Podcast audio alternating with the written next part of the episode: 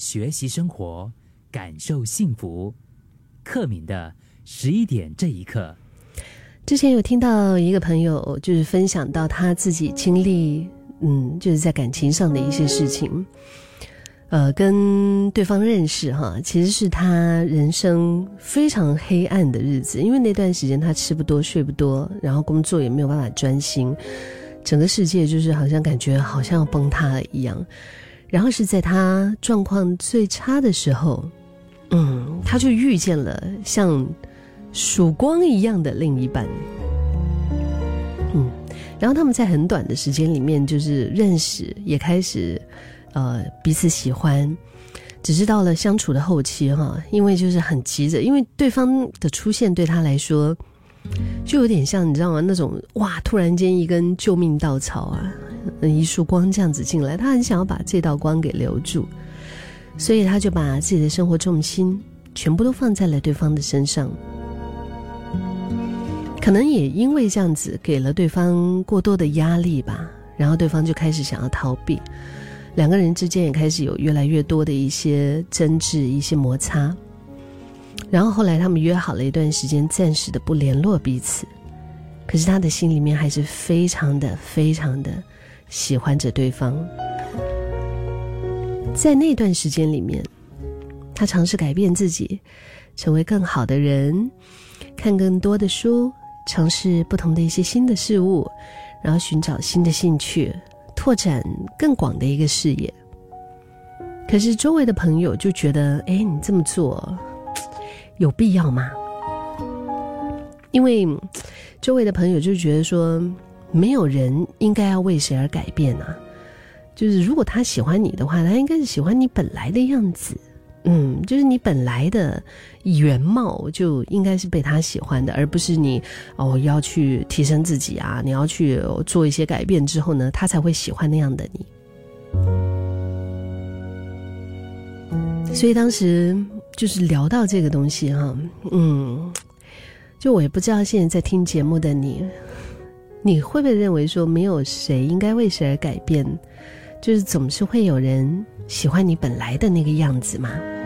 那我们是不是为了真实的人去改变自己？这么做的话，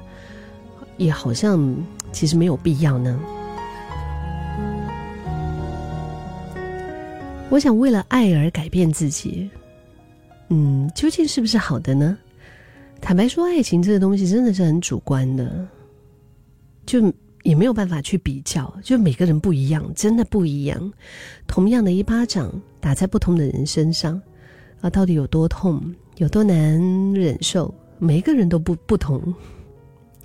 所以我也相信所谓的灵魂伴侣的存在啊，然后也会相信会有那个，就是不管你现在和未来是什么样子，他都完全爱你、接受你、义无反顾的那个人的存在。毕竟世界这么大，几十亿的地球人呢，一定存在着这样一个跟你频率接近的人。可是当然也有同样的问题，就地球这么大，在几十年的时光当中，是不是足够你们相遇，然后你们认识，而且还能够相爱呢？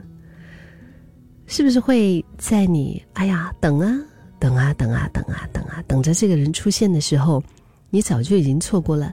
还能够感受爱情的机会呢。就算你真的在那么多人当中遇见了那个跟你